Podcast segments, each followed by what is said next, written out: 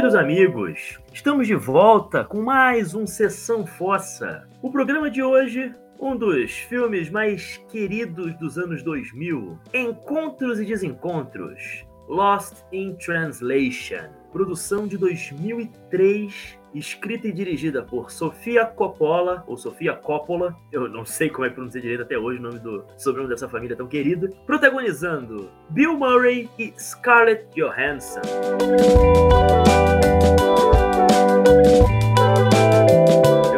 Aqui com meu amigo Everton Cariani. Olá, meus queridos e queridas. E mais uma vez temos o retorno aqui da nossa amiga, aqui, Dani De Angelis. Olá, todo mundo. Muito obrigada, meninos, pelo convite. É sempre muito bom estar aqui conversando com vocês sobre filmes. Pois é. Dani, querida, você aqui na sua terceira participação, né? É, a gente já falou com a gente qual que foi o Alta Fidelidade, né? O outro foi. Qual foi o segundo filme que você participou com a gente, querida? Me fugiu agora? Foi o. Questão de tempo. About Time, né? About... É, About o Questão de. Tempo. Isso, isso, isso. Outro filme. A gente chamou aqui, chama você pra, pra discutir aqui alguns filmes mais cultuados e queridos, né? Pra uma rapaziada que gosta, né, de um, de, um, de um cinema diferente, assim, né? É uma Hollywood um pouco diferente do usual aqui. E o Everton, né, que eu sou amigo aqui, ele disse que você é uma grande fã desse filme.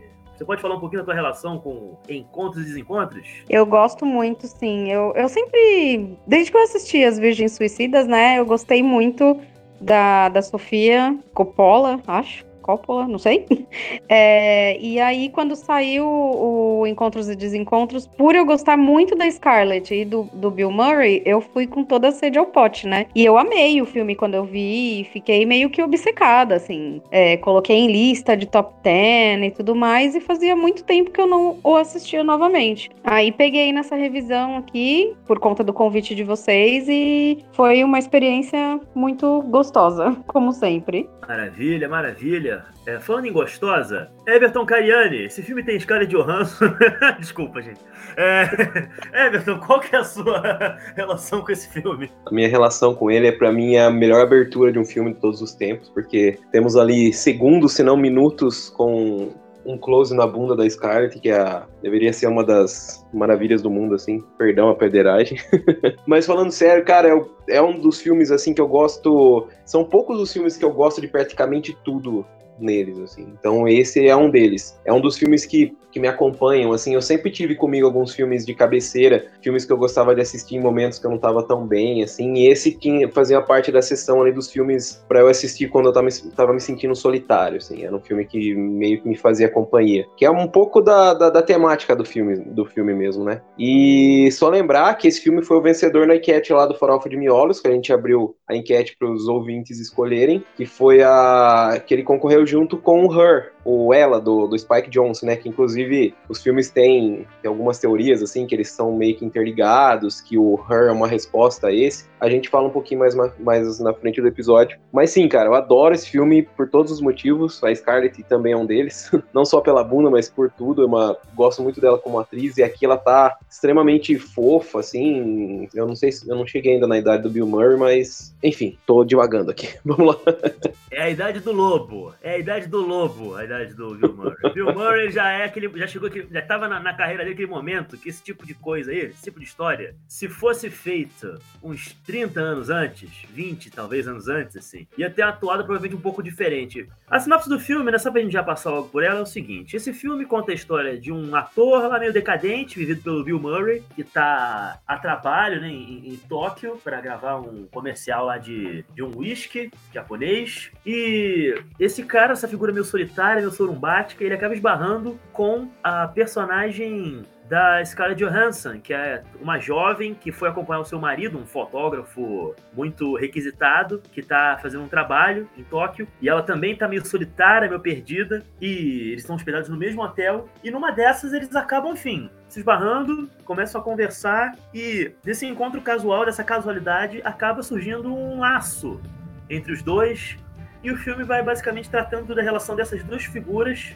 que no primeiro momento né, não tem absolutamente nada em comum nessa cidade tão cosmopolita quanto exótica que é Tóquio, né? Sob o olhar da, da, da Sofia Coppola. E, enfim, gerou um dos casais, por assim dizer, mais inusitados e, por que não, mais fascinantes, né? Daquela década do cinema, não é mesmo? Eu tenho que admitir, eu já assisti esse filme acho que umas duas ou três vezes, agora ter agora, né? É um filme desse que eu vi na televisão quando passa, sabe? Minha relação com o sempre foi essa. E dessa vez foi a primeira vez que eu sei que eu vi ele de início ao final, inclusive da famosa cena da bunda da Johansson que o Everton comentou aqui, que eu não tinha visto. E se eu tivesse visto aquilo, com certeza me lembraria. Mas enfim, é, não, nós não somos esse tipo de podcast, né? Vamos seguir adiante. Eu queria perguntar uma coisa para vocês. O que, que vocês acham daquela dinâmica, assim? Porque esse filme ele fala muito sobre, bom, sobre alienação, sobre solidão. São duas pessoas, né, com uma idade, com idades muito díspares, mas que por acaso estão vivendo, passando por algumas situações ali, né? Os dois são figuras que têm crise nos seus relacionamentos, né? Fica claro que o casamento do Bill Murray tá longe do, do, do ideal, né? E ela também tá tendo dificuldade ali, tá se sentindo muito, muito abandonada, muito ignorada pelo marido. Eu queria saber uma coisa, como é que é para vocês verem esses personagens? É, qual relação que vocês conseguiram estabelecer com eles ao longo desse filme? Eu posso começar contigo, Dani? Lógico, vamos lá. É muito,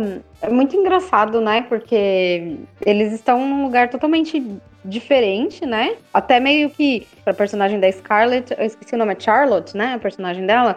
É um lugar meio inóspito até, né? Parece que ela não quer estar tá lá. Ela tá acompanhando o marido e o marido meio que caga pra ela, né? Inclusive, quem faz o marido dela é o Giovanni Ribisi, né? Eu acho ele uma graça também, já que vocês estavam falando de belezura. É, eu acho ele muito fofo. Mas ele, ele é meio um, marido ausente, né? Tipo, ela vai junto e ela fica o tempo inteiro enfiada naquele quarto de hotel. E, e eu já me vi numa situação dessa, num relacionamento que eu tive, que, tipo, o meu ex da época, ele trabalhava, ele trabalhava no aeroporto, eu ainda não trabalhava lá, então era todos os fins de semana ele trabalhando lá e eu enfiada dentro de casa. Então era muito solitário mesmo. E o, o Bill Murray também, ele tá num humor bem ruim, né? E bem ele tá bem amargurado, parece. E, e, a partir do momento que ele começa a, a se se conectar com a, com a Charlotte, ele meio que sente um pouco mais da vida, né? Ele até sorri, coisa que ele não faz no começo. No começo ele é bem seco, bem sarcástico. Então é bem, bem bonito o que um proporciona pro outro, assim, independente deles serem um casal romântico ou não. Eu acho que o mais forte ali meio que gerou uma cumplicidade, assim, um ombro amigo. E eu acho isso muito bonito. Eu acho muito acertada, assim. Na verdade, para mim, quase tudo, tudo nesse filme são escolhas acertadas da, da Sofia. Escolher Tóquio como, como cenário desse encontro, assim. É porque é uma metrópole tão populosa mas ao mesmo tempo com, com habitantes assim tão tristes, tão solitários. A gente, quando dá uma pesquisada assim, um pouco mais a respeito da, da cidade, a gente vê aqueles restaurantes em que você paga para sentar e comer e ter a companhia de uma pessoa ali que é funcionária do lugar. Então, eu li um, um mangá recentemente que chama, inclusive foi lançado pela Pipoque Nankin, que é Virgem Depois dos 30, que é muito triste, cara. E assim, é um mangá documentário, que, que são pessoas que sequer conseguem conversar com uma, com uma outra mulher, assim, sabe? Um negócio negócio bem, bem triste mesmo. E colocar eles nesse cenário é interessante como ela trata, trata a solidão, porque existem dois tipos de solidão, assim. Tem a pessoa que é solitária, que ela não consegue ter contato com outras pessoas, ela vive reclusa, e tem a solidão acompanhada, que essa para mim, na minha opinião, é, é ainda pior. É quando você se sente sozinho mesmo tendo alguém. Então, às vezes você começa a pensar que a sua companhia não é tão boa assim a ponto da pessoa querer dividir a dela com você. Que no caso é o que acontece aqui com a Scarlett. Ela, ela tá o tempo todo triste. Ela tenta conversar com outras pessoas, mas ela não consegue se animar. Ela faz alguns passeios pela cidade, tentando buscar alguma, alguma coisa assim que ela interesse. Até que ela encontra na figura do, do Bill Murray, pode ter ali, sei lá, a gente, talvez Freud explica, explicaria um pouco mais, ele vê, vê nele uma figura paternal, assim, ó, ao primeiro, primeiro encontro, mas isso vai, vai caminhando assim para um tipo de, de, romance, vamos dizer assim. Inclusive a Dani, a gente vai falar, segurar um pouco para falar mais no final do episódio, ela tem uma, uma leitura bem interessante a respeito da, da relação dos dois. Mas esse foco na, na, solidão, cara, inclusive de Tóquio, assim, quando mostra as tomadas que mostram a imensidão do lugar, é, é incrível, véio. é tão poético, assim, eu não sei, eu, eu me peguei ao mesmo tempo que triste pela situação, mas conversa comigo de, de, uma forma tão, tão genuína, assim, porque eu já senti muito isso. Já senti o que ela sente, o que ele sente. Eu sei lá, porque a minha idade deve estar meio que no meio do caminho entre os dois ali. Ela um pouco mais novinha, ele já mais idoso, então eu percorri por todo esse caminho, assim. E você falou, é, só queria falar uma coisa, que tem uma cena que eu gosto muito, que é uma das cenas que eu mais gosto do filme, que é uma cena muito simples, mas que para mim ela tanto muito pela atuação da Scarlett também, é, ela é tão verdadeira, assim, sabe? Que ela tá falando, acho que com uma amiga, não sei direito quem é no telefone, que ela fala que ela foi num templo e que ela ficou muito triste porque ela não sentiu nada. Ela viu lá os monges rezando e tudo mais e ela não sentiu absolutamente nada.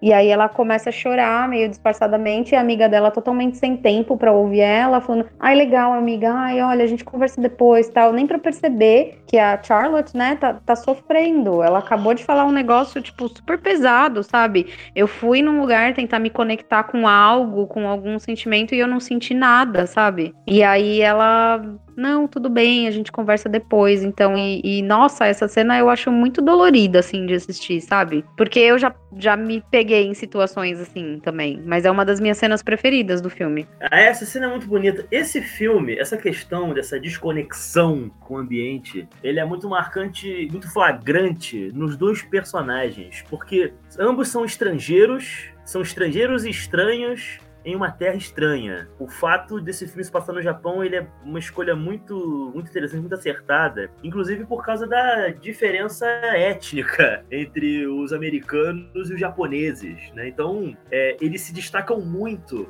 no meio daquela multidão, né? E olha que é um filme repleto de umas figuras, assim, muito muito pouco usuais, assim, né? Uma série de figuras ali pertencentes à sociedade japonesa, assim, né? Algumas figuras bem extravagantes, né? Como, por exemplo, o apresentador do programa de TV, né? Que em algum momento o personagem do Bill Murray decide participar, né? E eles estão ali naquele lugar, um hotel de luxo, um monte de coisa bacana, cidade linda, mas por uns bons, assim, 20 minutos de filme, 30 minutos de filme, até eles começarem de fato, né, a dialogar e a começar a curtir, né, aquele lugar, a gente vê que eles não estão ali, né? É engraçado, né? Vocês já sentiram isso em algum momento? Ah, já. Estar fisicamente em um lugar, mas não, não, não estar entregue ao momento, né?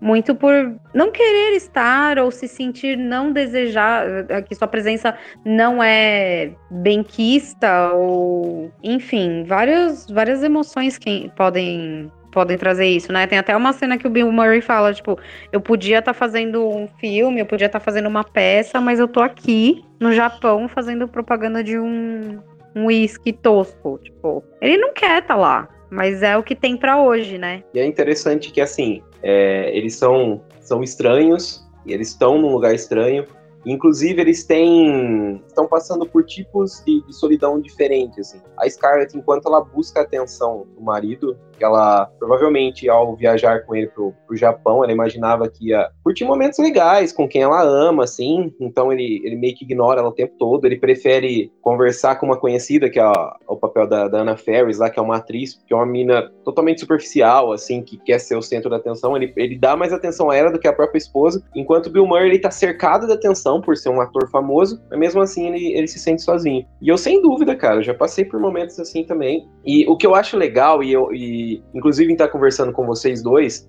os nossos ouvintes mais atentos, eu já citei isso no, nos episódios que a gente gravou nós, nós três. Eu, eu conheço vocês há tanto tempo, tanto você quanto o Luiz quanto a Dani, eu conheço ambos ao, ao mesmo tempo, assim, ao mesmo tanto de tempo. Então, quando eu passava por momentos assim, eu tinha a Dani para conversar. E quando eu sei que quando a Dani passou por momentos assim, ela também tinha a mim para conversar. Eu não lembro. Alguma vez a gente conversou a respeito de relacionamentos assim, Luiz, lá, no, lá atrás? Eu, eu não lembro, cara. Sinceramente, eu não lembro. Não, mas provavelmente porque eu, eu demorei muito a me relacionar. Então eu não tinha muita coisa para dizer. No máximo, umas frustrações do tipo, eu pensava que ela gostava de mim, mas na verdade eu não gostava, sabe?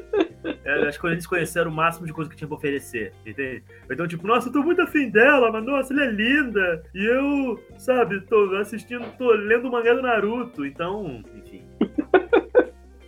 É, o Everton, inclusive, foi que é, eu sempre digo isso em toda oportunidade que eu tenho, e é uma coisa que eu sempre vou dizer que eu sou muito grata ao Everton, porque ele esteve do meu lado durante um momento muito tenso da minha vida, assim, em decorrência a um relacionamento bosta, e só depois do término que eu fui enxergar que era um relacionamento abusivo, e no, nas consequências que isso me trouxe, né? Com o término, do jeito que foi, e sem brincadeira, assim, é, poucas pessoas, que nem o Everton, eu, eu, considero ele um dos melhores amigos que eu tenho no universo, assim, e nós nunca nos vimos pessoalmente, né, por morarmos em, em cidades diferentes. Mas ele foi de uma importância e de um ombro amigo para mim que muitas pessoas próximas, próximas que eu digo assim, de morarem perto e tudo mais, não foram, sabe? Querer me levar pra balada, pra encher a cara, pra esquecer as mágoas e tudo mais, beleza, sempre tinha. Agora, para conversar mesmo, pra ouvir o que eu tinha para falar, para me aguentar chorando e para falar, não, ó,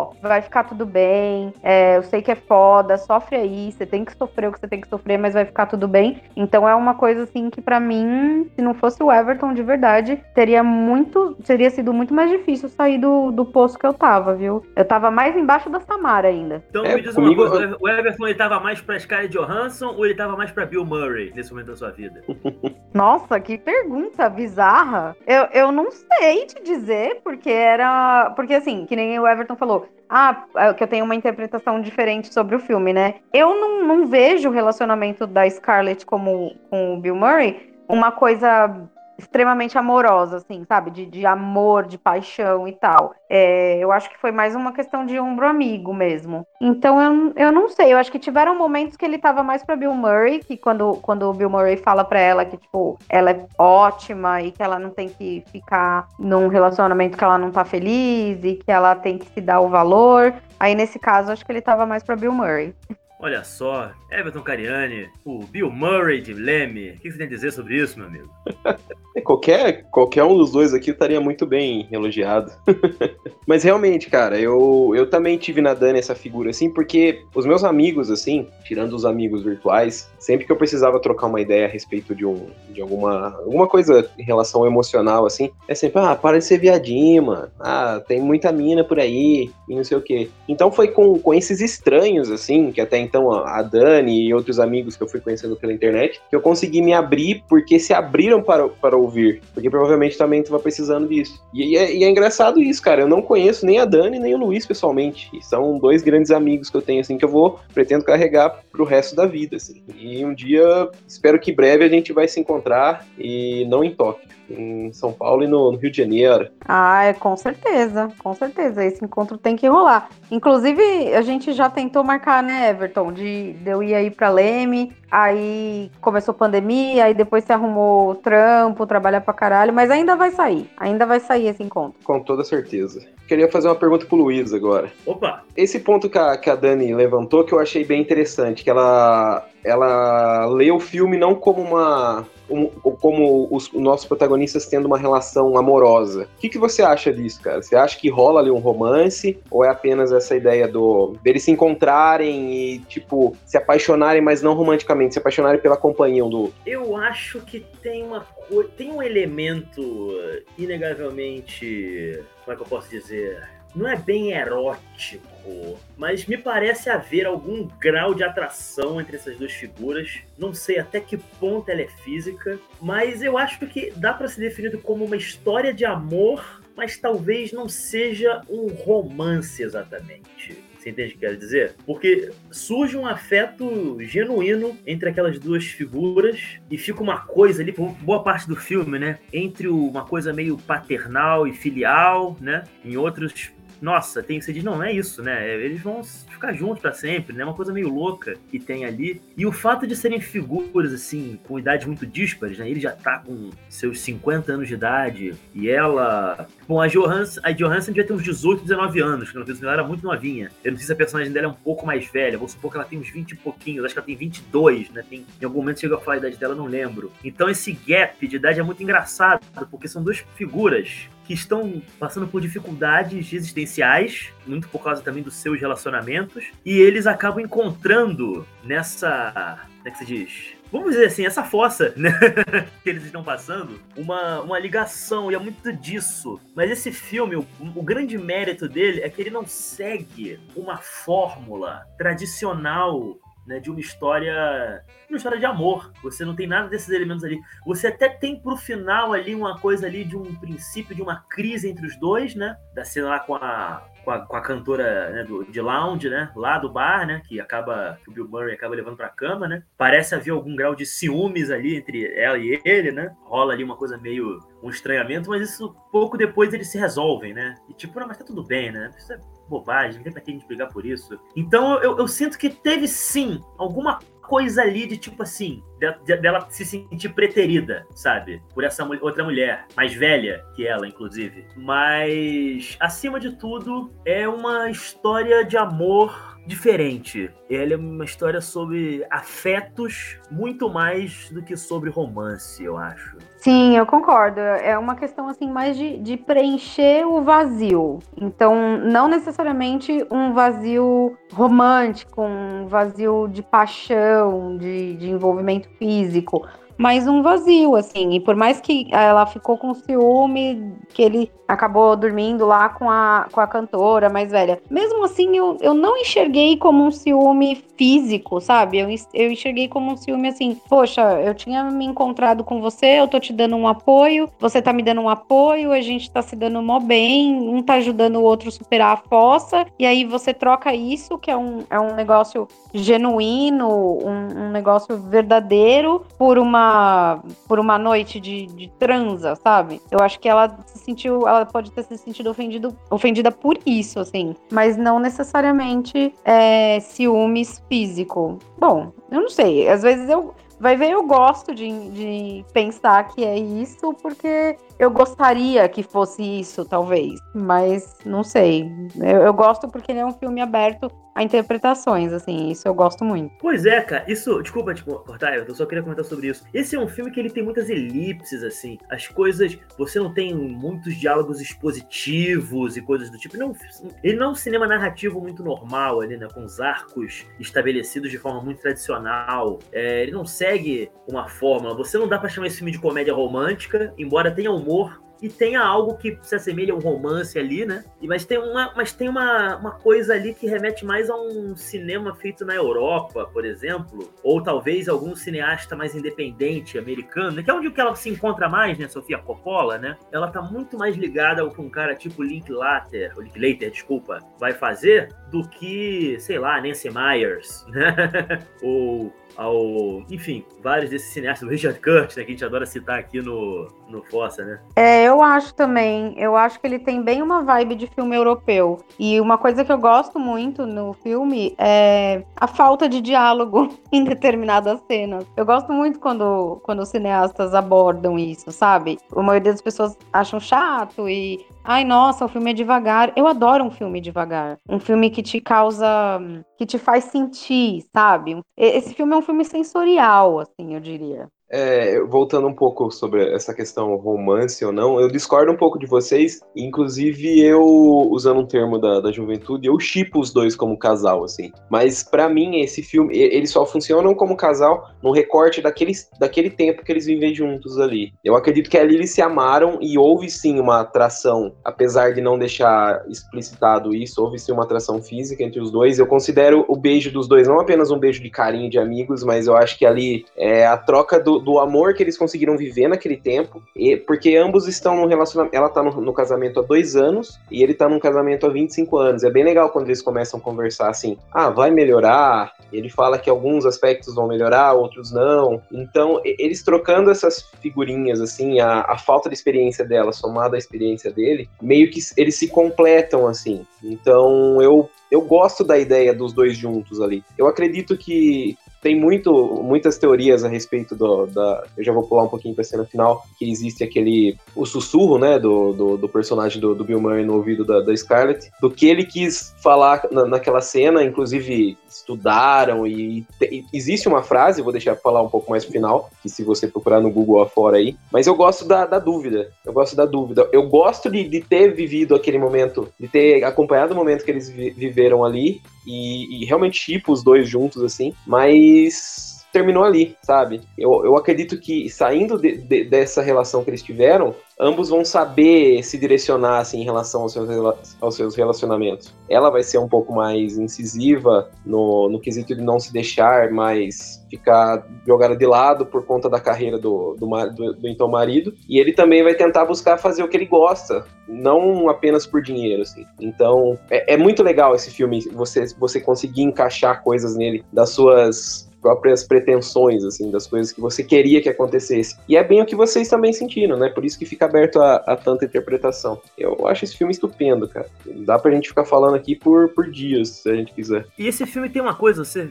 essa coisa de você acompanhar eles, tem algo de meio voyeurístico na câmera da, da Sofia Coppola. Em vários momentos ela enquadra os atores ali na, na, na ação, por assim dizer, né? Deles caminhando por Tóquio e, e, e nos videoquês, ou dialogando, que parece que é, é quase como se você tivesse assim num outro cômodo ou alguns passos atrás deles assim, né, observando. Eu acho muito legal como ela enquadra os atores em várias daquelas cenas e nos interlúdiozinhos que ela dá. Você tem aquela cena lá que eles estão naquele karaokê, né, com os amigos lá que ela faz lá no Japão, né? Inclusive, tem um japonês lá que tá cantando God Save the Queen, né, no karaokê. Lembra disso? Sim, é sensacional. Eu amo essa cena do karaokê. Eu acho Esse uma é... cena delicinha, assim. Eu queria estar tá naquela festa. Com certeza, com certeza. Esse cara é um amigo pessoal da Sofia Coppola. Ele foi chamado pro filme, assim, não é ator.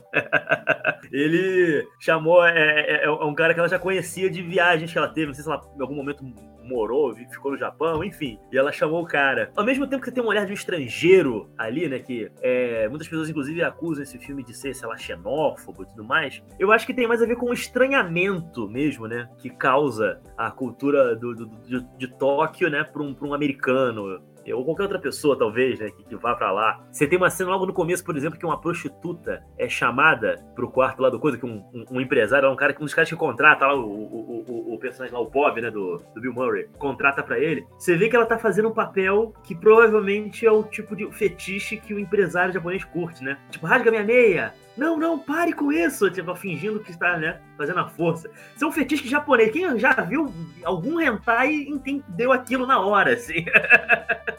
Isso é muito engraçado como ela utiliza isso naquela cena. Ele completamente confuso, ele nem queria que ela estivesse ali dentro, né? E a mulher querendo fazer que tá sendo a força. Ele, meu irmão, peraí, levanta daqui.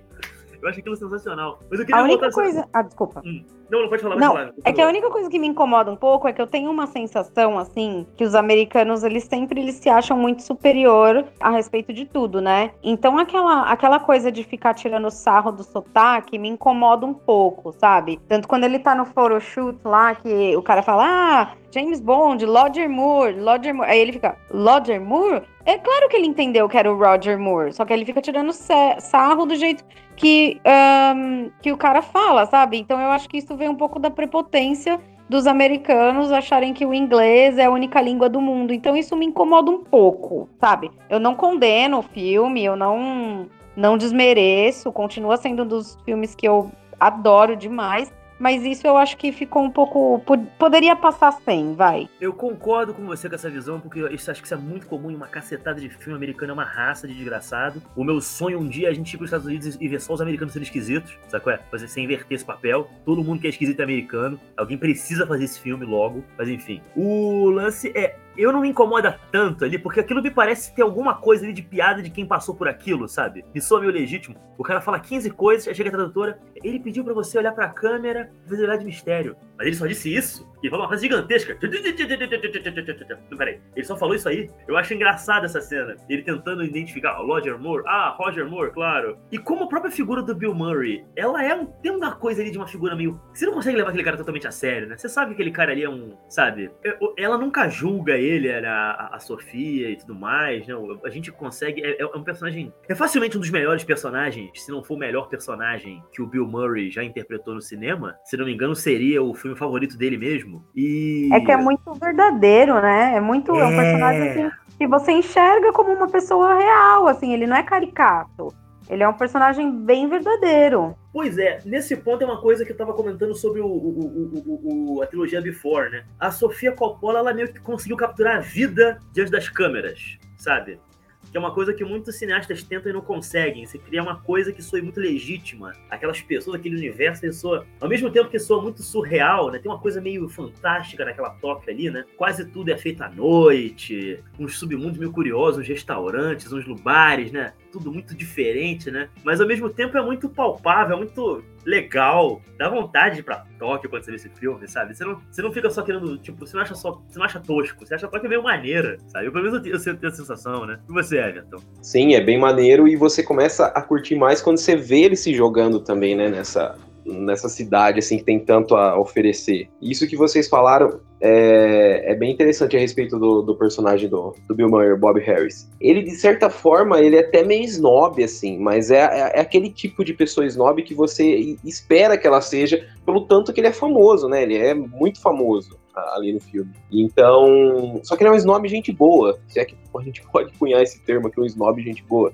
porque ele não tá confortável naquela situação, mas quando ele encontra uma, uma completa estranha, assim, ele é super gente boa com ela, ele, ele entra no meio, é, é, é, da hora aquela cena que ele tá conversando com, com um cara lá, um japonês, ele não tá entendendo porra nenhuma, mas ele tá super interessado na conversa com o cara, assim, ele tá respondendo, ah, não sei o que, tá tentando levar um diálogo, assim, coisa que ele não, com outra pessoa que ele tá entendendo, ele não, não tem interesse, sabe? É, é tudo muito como vocês dizem, é tudo muito real, cara. Parece que aquilo ali realmente aconteceu, que a gente tá, como o Luiz falou, tem um lance meio de voyeurismo ali, parece que a gente tá presente na, nas cenas, assim. A gente tá indo junto com eles no, no karaokê, tá andando pelas ruas de Tóquio, vendo todas aquelas luzes, assim. É isso que é muito legal. A Sofia conseguiu captar muito bem o que seria um, um encontro de, dessas almas perdidas, assim, num lugar tão cheio de almas, né?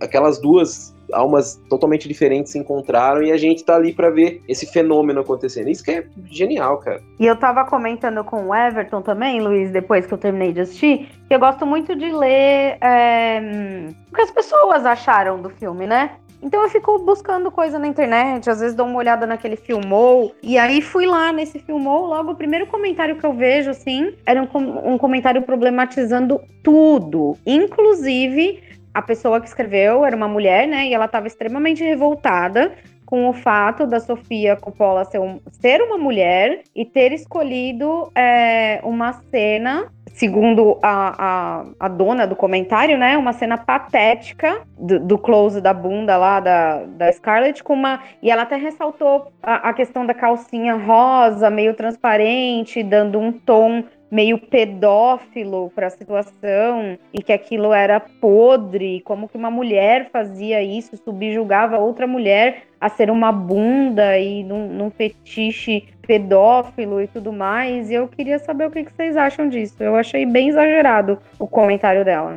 É por isso que o Bolsonaro ganha a eleição, porque existem pessoas assim dando sua na internet, assim. Eu só consigo pensar nisso. É de uma carolice e de uma tacanhice, assim, eu parei, eu parei de frequentar a igreja porque eu não tenho mais saco para esse tipo de opinião, sabe? E eu acho, eu, eu, eu vou supor que é uma jovem que deve ter feito isso, porque a impressão que eu tenho é que essa geração de 20 e poucos anos agora tem uma relação com sexo bizarra. Não que a nossa não tivesse, assim, não que eu tenha crescido com referências sexuais e afetivas das melhores Afinal de contas, né, pô, eu, eu tenho outro podcast, né, o Cine Poeira, né, e, tipo, eventualmente aqueles filmes você tem umas cenas ali de nudez e coisa, tipo assim, irmão, isso foi feito só para agradar o público masculino, isso não acrescentava em nada, sabe, na trama ou, enfim. Não, e o que eu, o que eu acho, assim, é ao, quão longe ela foi para enxergar um, um, uma coisa tão pesada quanto uma pedofilia ali, porque é, todo porque mundo sabe que... criança 19 anos de criança, 20 anos é criança pra essa gente. 13 anos Então. e 19 é a mesma coisa pra esse pessoal. Eu, eu, eu- nossa,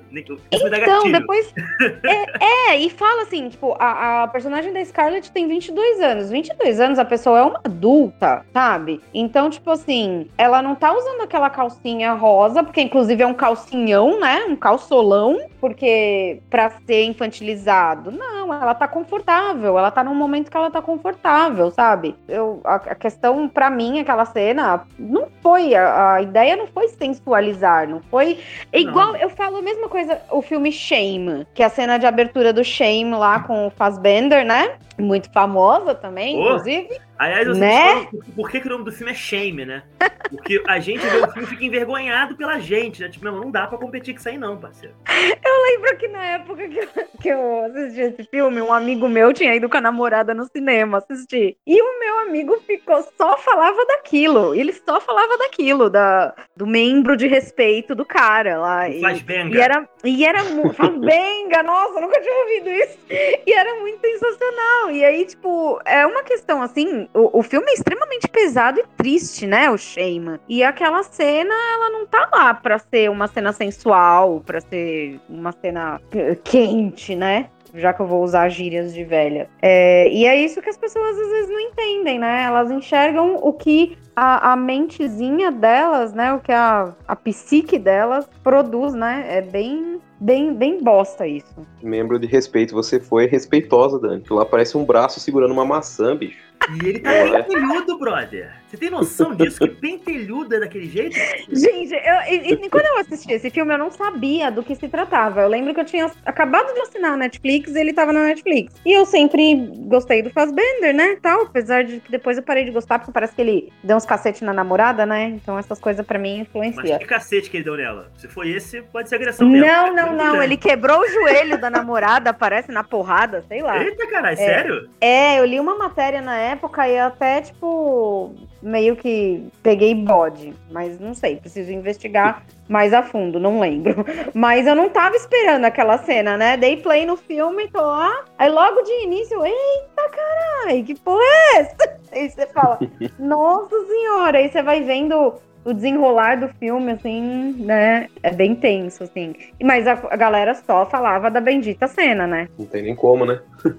é isso que a Dani falou sobre os comentários do. Inclusive a rede que ela tá falando é o Filmon, né? O Filmon é foda, bicho. Ao mesmo tempo que você encontra, às vezes, algumas listas legais, assim, ali é antro de tudo que é, é microfone aberto pra babaca. Mas eu fico pensando assim: você tem uma diretora mulher colocando uma, uma, uma atriz jovem ao lado de um fazendo um filme bem bem diferente assim conquistando sucesso por conta desse filme saindo da sombra do sobrenome do pai inclusive ganhando o Oscar de melhor roteiro original. Aí vem uma pessoa procurar pormenores assim coisas bem pra implicar com o filme sendo que velho a gente tem um filme aqui apenas pra celebrar bicho. É um filme lindo é um filme que vai continuar de, ó a gente tá falando de um filme aqui que já tem ele é de que ano mesmo? Eu me esqueci que ano que é Luiz? Ele é de 2003. Um filme que já tem.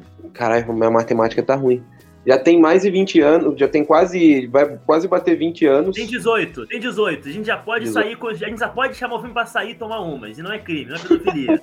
Olha só, atingiu a maioridade. Então já as pessoas podem parar de ficar falando merda. Esse negócio foi, é bem o que o Luiz falou mesmo, de as pessoas têm uma relação com o sexo, os jovens de hoje, não sei, não só os jovens, mas tem uma relação com o sexo muito muito errada, muito prejudicial, né? Então vê coisa onde não tem. É, aquele tipo de gente que, ai, nossa, mas o filme tava tão bom, pra que mostrar os peitos da mulher? Deixa a mulher mostrar os peitos. Falam que é forçado, que tá forçando a barra, velho. Não, Sexo o pessoal, existe o pessoal- é o pessoal que chora com uma cena de sexo de filme. Ai, por quê? Estragou o filme sexo. Caraca, meu irmão. Engraçado, né, cara? Como é que mudou? Antigamente os caras metiam sexo no filme pra atrair o público. Agora o público se. Né? É como se fosse um novo código Reis, né? Aquele dos anos 30, né? que durou até 68, que você não podia mostrar um monte de coisa, porque não era moral, né? E etc. Só que é uma coisa espontânea das pessoas, né? É, E- e antes, eu sinto que antes as cenas de sexo dos filmes mais antigos elas eram bem toscas e tal. E agora tem umas cenas que elas são muito bonitas, assim, de ver, né? Não é uma coisa assim. Não é uma cena de sexo de um filme pornô que você, que você vai assistir pra outros fins, né?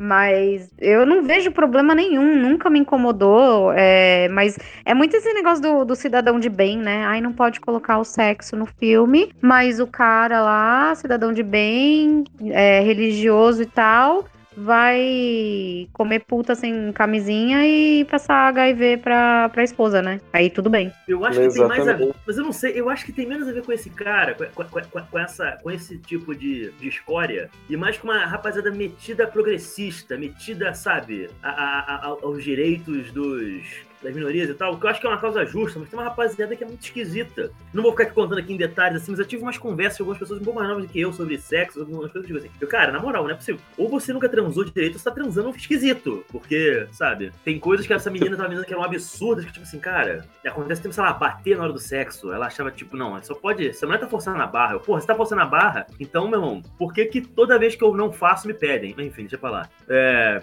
Me falei demais. eu gostei da frase, tá fazendo um sexo esquisito. Eu adorei a frase.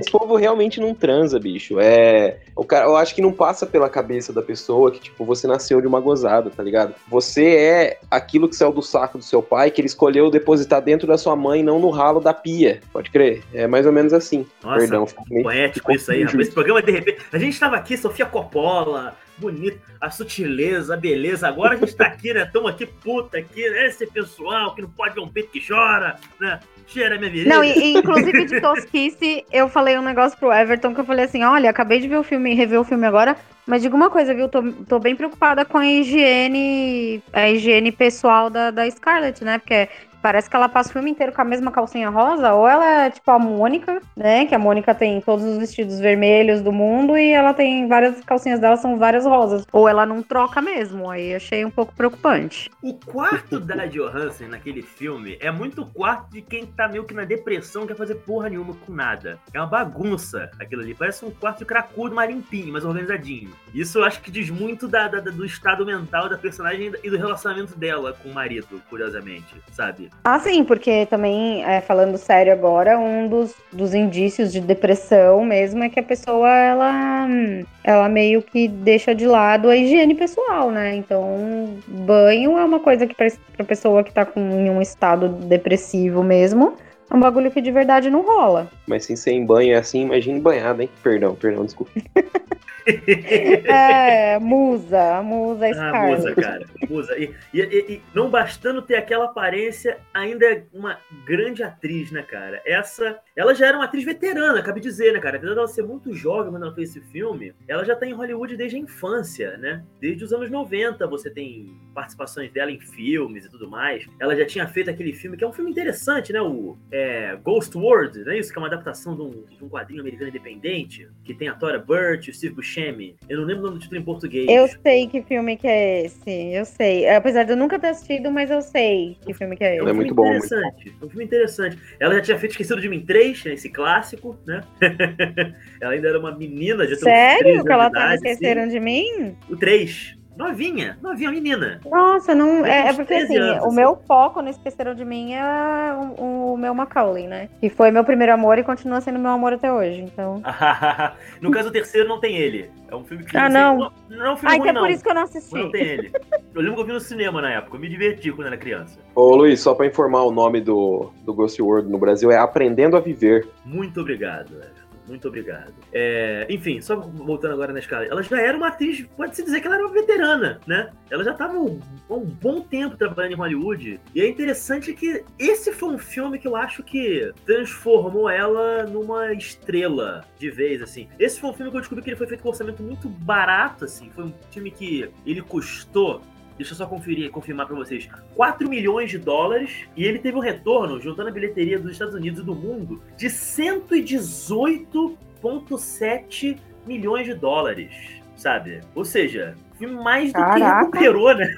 o seu orçamento. E eu, eu, eu, eu, pelo que eu me lembro, assim, eu tô usando de memória, assim, foi um filme que, bom, um, ressuscitou a carreira do Bill Murray, né? Que tava num certo marasmo ali no final dos anos 90, começo dos anos 2000. Ele já não tava mais com a moral que ele tinha nos anos 70, 80, né? Acima de tudo, né? Os anos 80 acho que foram... Os anos 80 e começo dos anos 90, né? Era um período especialmente rico na carreira dele. E ela também, né, cara? Teve um, um grande boom ali. Ela virou essa musa, né? Ela começou a trabalhar com vários outros diretores é, de respeito, né? Woody Allen, enfim, eventualmente, né, seria escalada para ver a, a Viúva Negra, enfim. É um filme importante pra caramba, tanto pra Sofia Coppola, que esse é o segundo filme dela, ela já tinha ido bem, né, com o Vinho Suicida, já era um filme muito elogiado, que foi um filme também que revelou, ajudou a revelar, por assim dizer, né, a, a Kirsten Dunst, né, e agora esse filme foi pra Johansson, né, de alguma forma meio louca, cara, a Sofia Coppola, ela tem a distinção de dar bons papéis para ex-atrizes mirins ou atrizes mirins atuais, porque o filme seguinte dela, que é aquele, desculpa, Esqueci o nome agora. É o Bling Ring?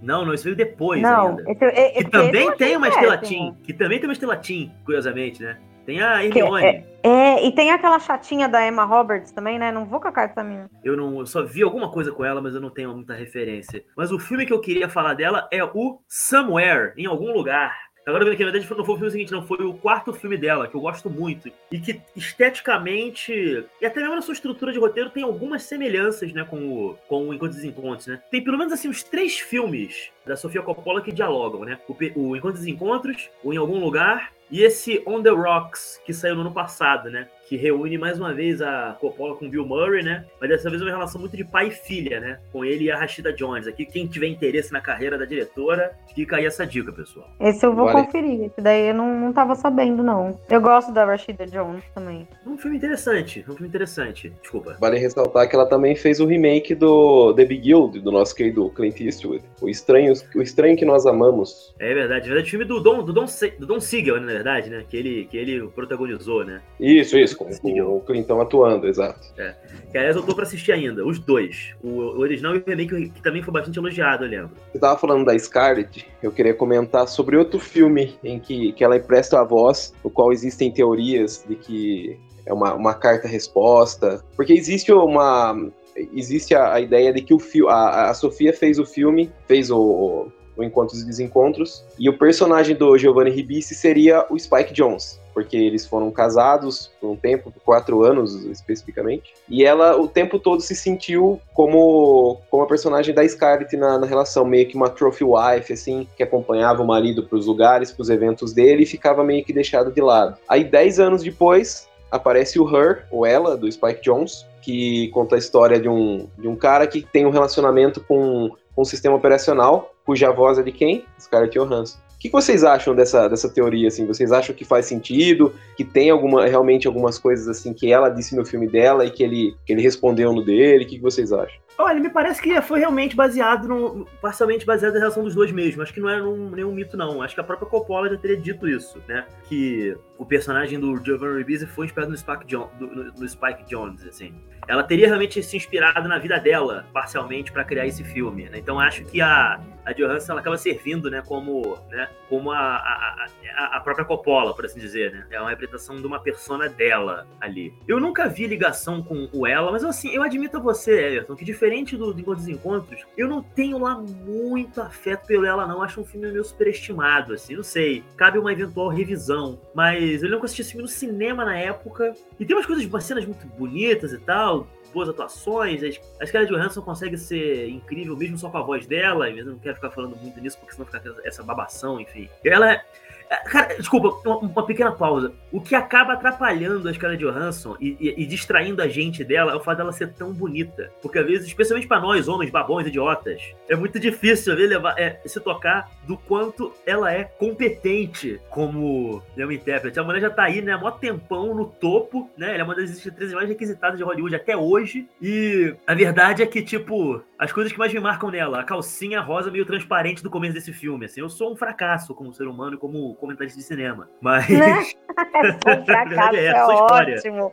Mas foi o que. Mas foi o que aconteceu com o Leonardo DiCaprio no Titanic, lembra? Que todo mundo só ficava falando que ele era um rostinho bonito, que ele era muito bonito, e só se falava da beleza dele. E, e só muito tempo depois que as pessoas começaram a falar sobre o talento dele, né? Mas eu acho que às vezes isso pode atrapalhar principalmente as mulheres, né, nesse, nesse ramo aí. E voltando à questão que o Everton comentou, Dani, o que, que, você acha do, do, do, Ela e do, desse filme? Então, eu não assisti o Ela. Eu lembro que na época que saiu, ficou tanto zum zum zum em cima, que sabe quando você pega uma birrinha? Eu falei, ai, nossa, não, não, não vou. Que era o, o filme que o cara se apaixona pelo, pela voz do Google, né? E eu, eu falei, ai, não vou ver um filme que o cara. Se é, pela Siri. É, que o, que o cara fica apaixonado pela Siri, né? Aí depois eu ainda. Porque assim, como eu disse, né? Eu gosto muito da Scarlett, eu acho ela maravilhosa, lindíssima, deusa, musa. E, e eu, eu, eu tendo a assistir, né? Tudo que ela faz. Aí fui pegar aquele filme pra ver lá, que eu nem lembro do nome do filme, que é tão ruim, que no final ela vira um pendrive. Aí eu falei, ah, não, depois desse aí eu não, não vou assistir é, Scarlett sendo sendo Siri, não. Aí não peguei, acabou que eu nunca peguei pra ver. Veja, Putz, veja. O que, que, você acha, Everton? Fala aí. Cara, eu revi o, o Her ontem para conseguir fazer esse paralelo, assim. E eu não consigo, sinceramente, é um filme que me causa. Ele me causa uma sensação ruim, sabe? Ele é um desbunde visualmente. O Spike Jonze, o que ele fez ali visualmente, ele tem umas tomadas, assim, que são incríveis. Ele sabe muito bem onde ele quer chegar. E é um cineasta que veio assim do. Ele veio do videoclipes também, né? Ele foi um dos criadores do Jackass. Não é um diretor, assim, que a gente pega do, dos grandes diretores de cinema que sabem realmente o que fazer com a cena. Inclusive, fica claro no filme, um. Assim, para quem para quem tem a, acredita nessa teoria, o quanto ele agradece pela própria Sofia. Porque o, o personagem do, do Theodore, ele, ele escreve cartas. Ele escreve cartas para pessoas que não têm inspiração para escrever cartas para seus entes amados. Assim. Então, em uma dessas cartas, uma da, das cartas que, que, ele escreve, ele está fazendo um agradecimento pela pessoa ter feito ela se tornar o que ela é naquele momento. E eu consegui totalmente associar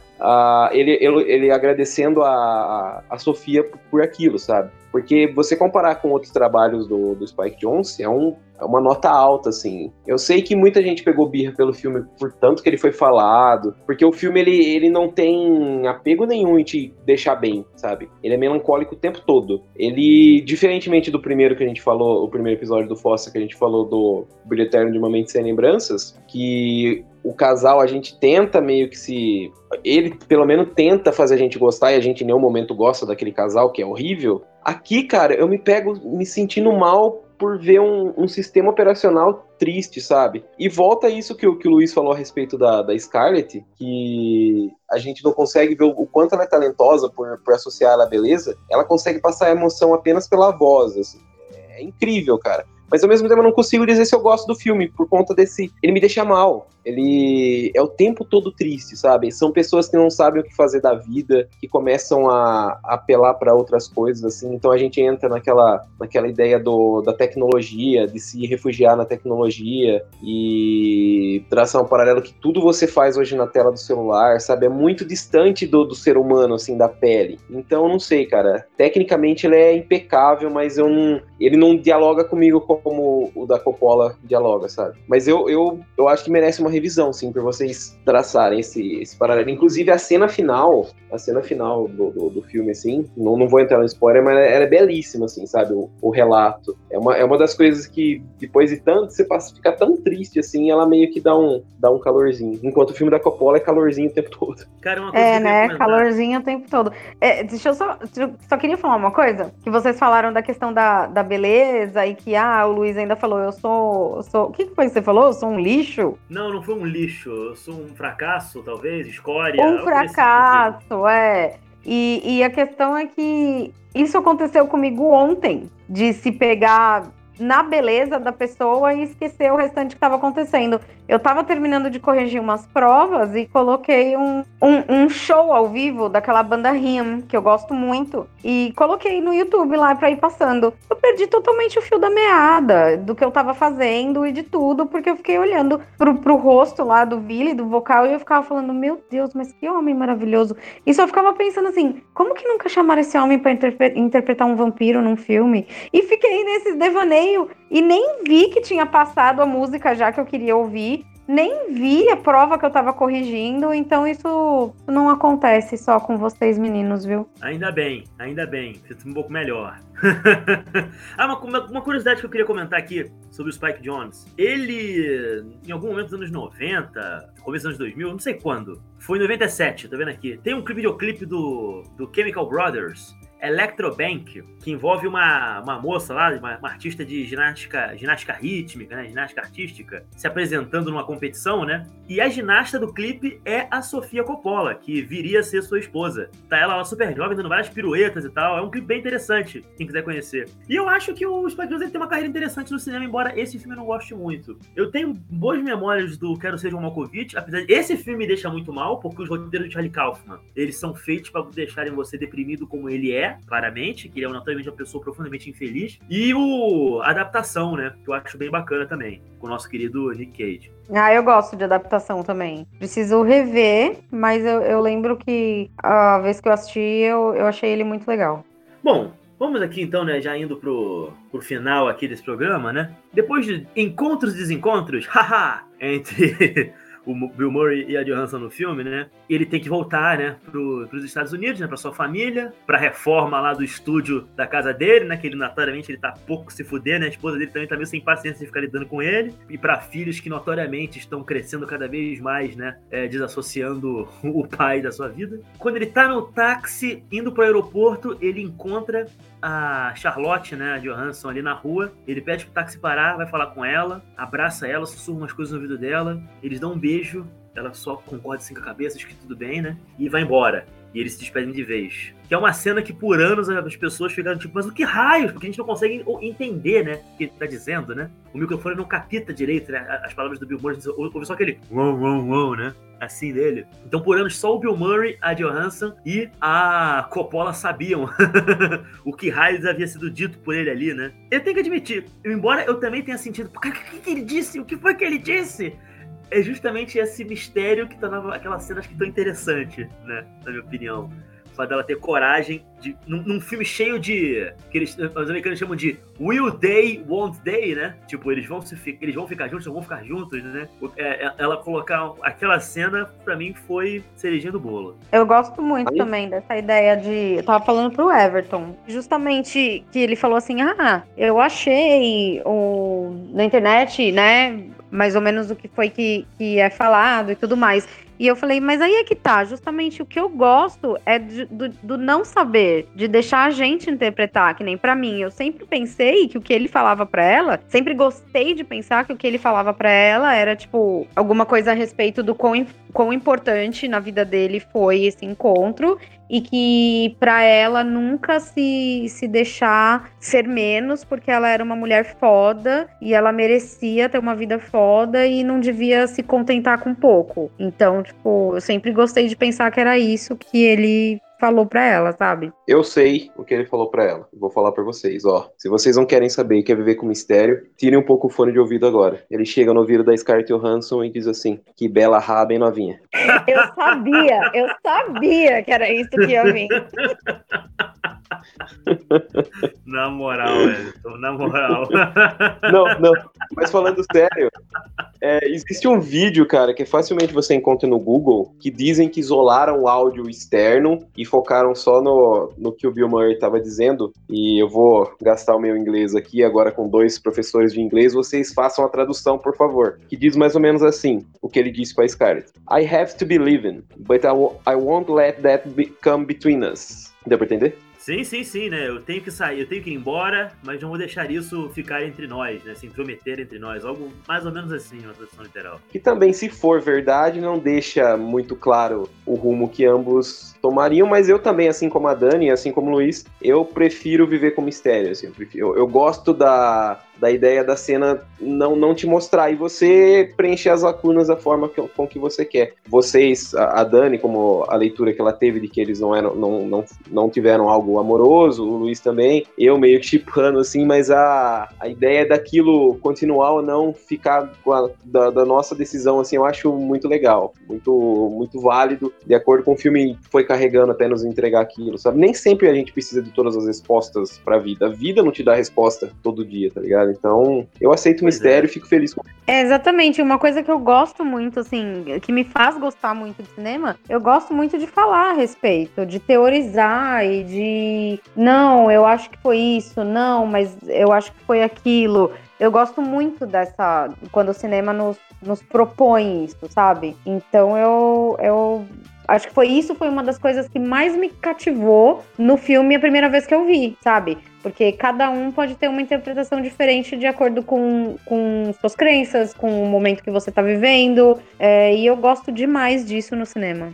Pois é, e tem uma coisa também que é uma coisa que nunca se perdeu um pouco, que é isso de um filme não te entregar tudo de bandeja, né? Especialmente no cinema mainstream, né? É, não é à toa que uma figura deplorável como Christopher Nolan é tão querido, porque o cara entrega tudo pra você, né? Você não tem de fato elipses ou coisas que ficam no ar, né? Tá tudo muito mastigadinho, né? É que nem quando o americano- boomer, né? Ah, desculpa. É que nem quando o americano decide fazer remake de filme oriental. Eu, eu lembro muito de um filme coreano que eu assisti uma vez que chamava Medo. E aí eu amei o filme. O filme você tem que dar uma quebrada na cabeça, assim, pra você juntar as peças. E aí veio o, remake americano, tipo, tudo mastigadinho, tudo entregadinho. E não é à toa que, que ficou uma bosta, né? Então isso eu também não curto, não. O medo é o A Tale of Two Sisters, né? Isso, o filme coreano é belíssimo. É. Eu tenho o DVD é- desse. É, eu, eu tenho também. Inclusive tá na, na caixa que eu prometi pra mandar pro Everton. Não mandei ainda, hein, Everton, mas vai chegar. Fica tranquilo, fica tranquilo. Bom, meus amigos, antes de nós encerrarmos esse delicioso bate-papo, eu queria saber, entre uma a cinco estrelas, que nota que vocês dão pra encontros e desencontros?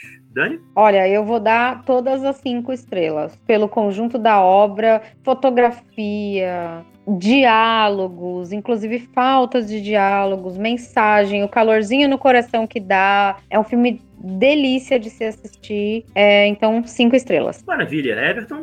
Também não, não tem como não dar cinco estrelas, né, cara? Eu acho que eu tinha ficado até muito tempo sem, sem rever ele, assim, e eu me apaixono toda vez que eu revejo, assim. E eu postei a respeito dele, no, tanto no meu perfil pessoal quanto no Farofa, e o pessoal interagiu muito, assim. Eu até fiquei surpreso, de verdade, dele ter ganhado a enquete do, pelo Her, porque eu achei realmente que o Her tinha mais, mais fãs, assim, mas Sofia Coppola venceu e pau no cu dos haters que fica falando esses lances, falando merda no, no filmou aí, é nota 5 e foda-se quem não gosta. Maravilha. Eu, eu acho que eu vou ser mais exigente com vocês. Eu dou, eu dou quatro estrelas pro filme. Eu gosto muito dele, mas pra dar cinco estrelas teria que ser um filme que eu considerasse, assim, tipo, um dos melhores que eu já vi. E é um grande filme, mas ainda não consigo ter esse grau todo de, sabe, de, de, de- afeição por ele. Embora seja um filme que eu acho muito bonito, assim, foi muito gostoso de revê-lo. É um filme que inevitavelmente vou acabar revendo por conta própria quando eu tiver afim de rever alguma coisa legal e quiser sair dessa coisa de cinema de chute na cara e explosão, né? Que eu vejo tanto. Então, assim, é, eu dou quatro estrelas. Bom, queria mais uma vez agradecer você, Dani, pela tua participação aqui com a gente. Por favor, sinta-se à vontade para deixar um recado. Imagina, eu que agradeço o convite, adoro participar do Fossa é, e conversar com vocês sempre. Inclusive, se me permitem dar um recado, eu queria pedir desculpas aos, aos seguidores do, do Farofa, que eu andei meio ausente com as minhas resenhas, mas já estou me, me organizando para não deixar que isso aconteça novamente. E curti demais participar do programa e, e falar com vocês sobre esse filme que é tão querido por mim. Muito obrigada. Obrigado a você, querida. Everton Cariani, o pessoal que achou maneiro isso aqui que a gente está fazendo, gostou do nosso bate-papo, como é que o pessoal pode fazer para nos acompanhar e ficar ligado dos nossos programas? Basta nos seguirem no Farofa de Miolos, o nosso, per- nosso lindo perfil lá no Instagram, onde divulgamos novos episódios do Sessão Fossa, assim como conteúdo de qualidade. Aqui a própria Dani acabou de falar, que ela coloca resenhas literárias lá de, de requinte, escreve muito bem, nossa querida amiga. Também no Facebook, no- na nossa página do Sessão Fossa Podcast. Lembrando que agora os episódios vão ao ar todas as, sexta-fe- todas as sextas-feiras, às seis da tarde, e a gente já tá com uma programação do- dos próximos episódios, assim. Alguns deles vão ser enquetes que vocês ouvintes vão escolher, e a gente vai deixar um pequeno ganchinho, assim, que o próximo episódio será bem polêmico. É de um filme, assim, que tem uma, uma legião de fãs apaixonados, apaixonadas especificamente, mas tem muita gente gente também que odeia, mas tenho certeza que vai ser um episódio bem legal. Aguardem. E é com essa mensagem quase né, de suspense que a gente termina esse programa de hoje. Aquele abraço forte, pessoal. Não deixe de acompanhar a gente e até o próximo programa. Grande abraço, até a próxima. Até mais.